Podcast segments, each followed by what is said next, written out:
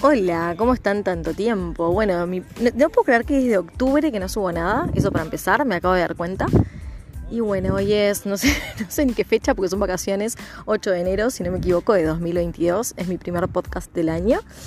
Y bueno, primero para, para hablar un poco con ustedes, que hace mucho que no hablo, y contarles un poco un par de temas que estuve pensando. Segundo, que estoy copada con cómo han ido recibiendo mi primer libro, Soy, eh, re lindas críticas diciendo que hay mucha tela por cortar todavía.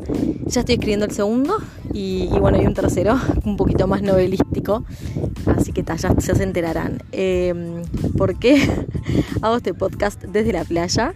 me alejé un poquito porque tampoco, viste, o sea, todo bien, que no me avergüenza nada, pero tengo un poquito, un poquito de sentido común todavía. Eh, ¿Qué más? Bueno, nada, estoy acá. Les cuento desde un día espectacular de playa. Playa, así me salió. Desde el agua, desde la arena. O sea, el agua está divina, es el mejor día. Aparte es la playa como me gusta a mí. Un poquito de viento, eh, no mucha gente. Eh, el agua tipo chata, me gusta más tipo piscina. Y bueno, desde acá estoy viendo a mi novio, está cebando mate. Em, ¿Qué decirles? A ver, pasaba en realidad, más que nada, porque hace un ratito estaba escribiendo algo para, para mi segundo libro, en el que hablaba de la paz, ¿no?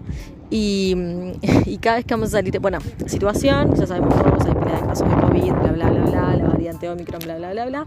Y estoy hace unos días sin mis hijas porque les tocaba con el padre y aparte porque, eh, bueno, estaban conviviendo con alguien con COVID, entonces eh, tienen que esperar hisopado y demás. Bueno, en esa situación es que estoy más días de lo que suelo estar sin mis hijas, o sea, estoy hace cinco días sola.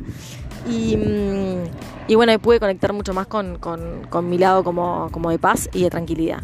Y estos días, que mi novio también está de licencia, eh, demoro mucho en salir a la playa y todo lo hago de manera muy lenta. Entonces él y mi hermana me joden de que, de que, que soy repastosa, de que todo demoro mucho haciéndolo, de que me joden tipo que si empiezo a las 10 de la mañana termino yendo a la playa a las 2 de la tarde, que es la peor hora, bueno, y todo va por ahí. Y en realidad lo que me doy cuenta es que es verdad, que tienen razón, que estoy haciendo todo muy lento, que tipo todo voy a dos por hora, que tipo todo me lo tomo como tranqui, no pasa nada. Y bueno, y en esa misma línea, eh, mis hermanas también me joden cuando pasa algo yo estoy en ese modo, ¿no? Tipo, bueno, pero tranquilos, todo se soluciona, no es tan grave, ¿qué es lo peor que puede pasar? Y bla, bla. Y, y mi excuñada, que en realidad es mi amiga y mi prima, eh, me dice la otra vez, vos te das cuenta que te pareces cada vez más a tu ex suegra, ¿no? O sea, que sigue siendo su suegra. Porque mi ex suegra era así, ¿no? Todo a su ritmo, todo tranqui, todo tranquilo, onda, bueno, ustedes, este, no importa, levántense de la mesa porque yo demoro comiendo, todo era así, ¿no? Y nosotros, obviamente, más jóvenes y todos, nos reíamos de, de, la pasta con la que hacía todo. Y es verdad, estoy un poco en ese modo. Eh, y después se suma que mis hermanas también me joden que soy el Dalai Lama por eso mismo, porque todo lo que pasa es tipo, bueno, pero no pasa nada, no es tan grave, no sé qué, entonces me joden, bueno, está ahora está el Dalai Lama acá, no sé qué. Y entonces me puse a pensar un poco, ¿no? Este, ¿Qué me lleva a hacer? Bueno, mi novio también me decía eso el otro día y yo le decía, pero lo que pasa es que ya viví como la vida corriendo, ¿viste? Y estresada y exigida y, siempre buscando la perfección. Yo, por ejemplo, cuando era más chica, si, si me iba a hacer las manos, por ejemplo, Elenita, si me estás escuchando que me hacías las manos, em, que es la peluquería que voy ahora y siempre recomiendo, bueno, Elenita me hacía las manos desde que tenía 18, pero yo tenía un nivel de exigencia arriba, que yo me iba a facultad, después me iba a trabajar, después me iba a hacer la tesis o sea, estaba todo el día al palo. Y, y, y, siempre, tipo, tenía las manos hechas, el pelo perfecto, todo impecable, porque era una rompepelotas. Y me acuerdo que siempre me quedaba, tipo, una puntita de la uña sin pintar y era, tipo, Lenita, arreglame esa puntita, tipo, lo más exigente que pueda haber. Y así era conmigo misma con todo, ¿no? Como con, con el control, con que todo estuviese en su lugar, todo perfecto. Bueno, viví muy, muy, muy, muy exigida y muy estresada. Eh, después, bueno, como algunas ya saben, cerca de los veintipico me vinieron eh, ataques de pánico, trastorno de ansiedad y bueno, y ahí como que tuve que bajar bastante la pelota y empecé como un camino a entender que no controlaba todo y que, que no había que vivir la vida tan exigente. Y bueno, eh, ¿a dónde iba? ya me olvidé. Y bueno, y en esa perfección y todo, bueno, entonces yo me puse a pensar por qué eh, cuando yo le iba a mi novio, no, yo ya, ya viví, tipo, estresada, corriendo, preocupada por todo, tipo, estoy en otro modo. Y, y siempre fui como, como, viste, ansiosa de ir a hacer una cosa, hacer otra, no parar. Y ahora estoy como en otro lugar. Y entonces en todo esto me puse a pensar, cuando escribía hace un rato, y yo cuando escribo me empiezan a salir como las cosas, ¿no? Como se me empiezan a aclarar, ¿viste? Cuando vos de repente te estás pasando por algo y se lo estás contando a una amiga o terapia o un coach, lo que sea, y ahí te empiezan a bajar las ideas. Bueno, a mí me pasa cuando escribo. Yo escribo y me empiezan a caer fichas, ¿no? Y ahí me di cuenta que, claro, viví tanto tiempo corriendo, tanto tiempo queriendo alejarme o escapar o llegar a algún lugar, que siento que hoy ya llegué. Entonces por eso estoy más en paz o más tranquila. A ver, la vida tiene sobresaltos y hay veces que sí, me puedo poner nerviosa y hay veces, a ver, soy un ser humano, obviamente. Pero siento como que ya llegué al lugar ese de paz del que estaba corriendo. Cuando tenía, no sé qué edad, cerca de 15, yo estaba de novia desde los 12, estuve de los 12 a los 18 de novia. Y siempre, ¿no? Susanita, y me quería casar y quería tener hijos y quería no sé qué. Entonces mi psicóloga me dice, pase, si vivís la vida corriendo, pensá hacia dónde corres. Entonces yo sentía que, eh, a ver, mis padres se habían separado, eh, una separación complicada, bla, bla, que trajo cola en muchos aspectos. Y entonces yo sentía que, bueno, yo obviamente de mis padres no había podido controlar nada, porque se habían separado y yo estaba en mi rol de hija que me tenía que fumar lo que, lo que se decidiera, ¿no?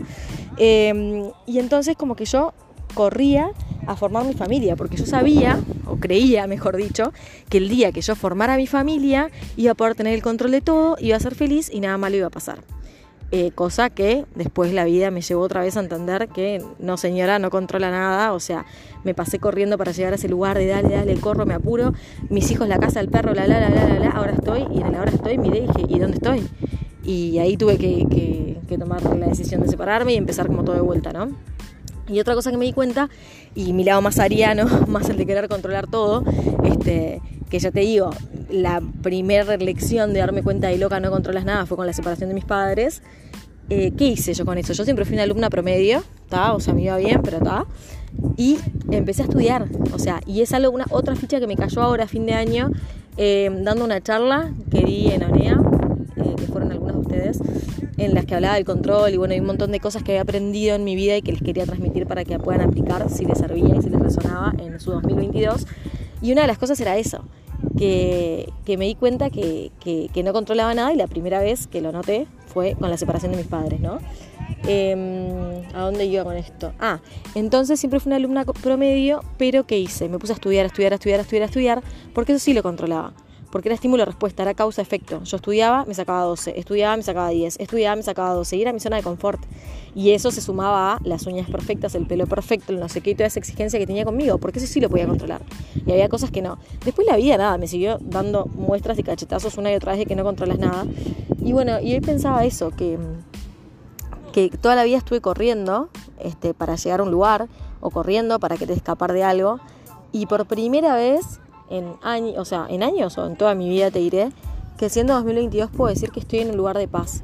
Que me pasa que más allá de que esté en la playa con mi novio, en silencio, cada uno leyendo o mirando el agua, o en un clima así como que ya estoy en un lugar paradisíaco, o en la playa con mis hijas alrededor, igual peleándose, no sé qué, hay una paz que viene de adentro, una paz que es como el alma, ¿no? Esa paz que decís, bueno, llegué, estoy en un lugar que estoy bien, ya tipo trepé la montaña, llegué arriba, ya puedo ver las cosas en perspectiva, ya eh, eso que decís, viste, ya va a pasar, llega un momento que lo superás, llega un momento que no sé qué, yo siento que pasé después de mi separación un momento muy tormentoso, de mucho tiempo, y hoy digo estoy en paz.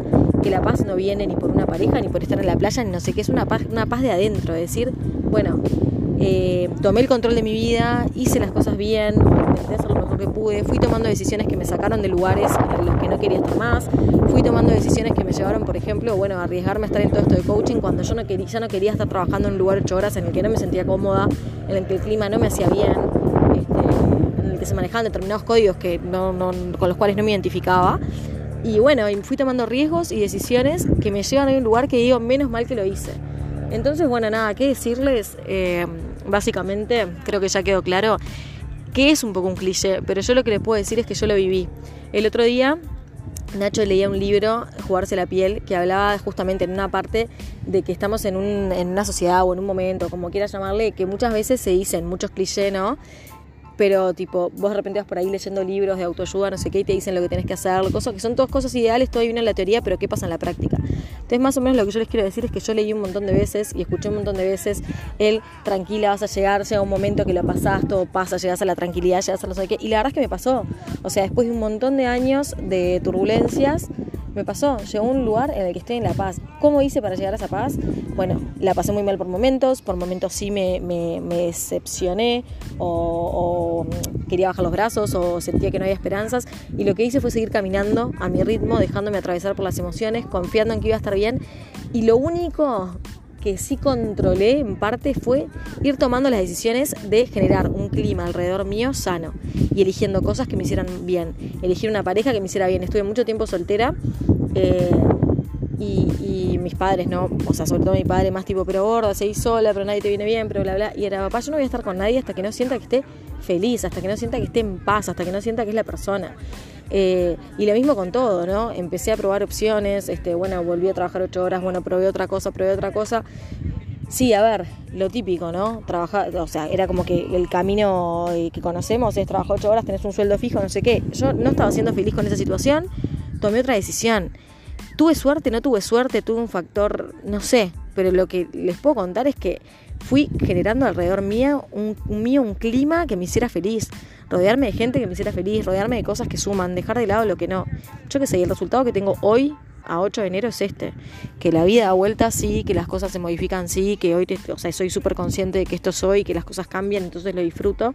También soy súper consciente que mañana, no sé, me está por venir y me bajoné un poco porque me pasa eso cuando me viene, pero bueno, no sé, nada más como a hacer este podcast para este episodio en realidad del, podcast para decirles que confíen, que se dejen llevar, que, que, generen una vida linda alrededor suyo, que lo que tenemos es el hoy y bueno, y capaz que en un tiempo, si se sienten que hoy no tienen la vida que merecen, capaz que en un tiempo eh, me cuentan que sí.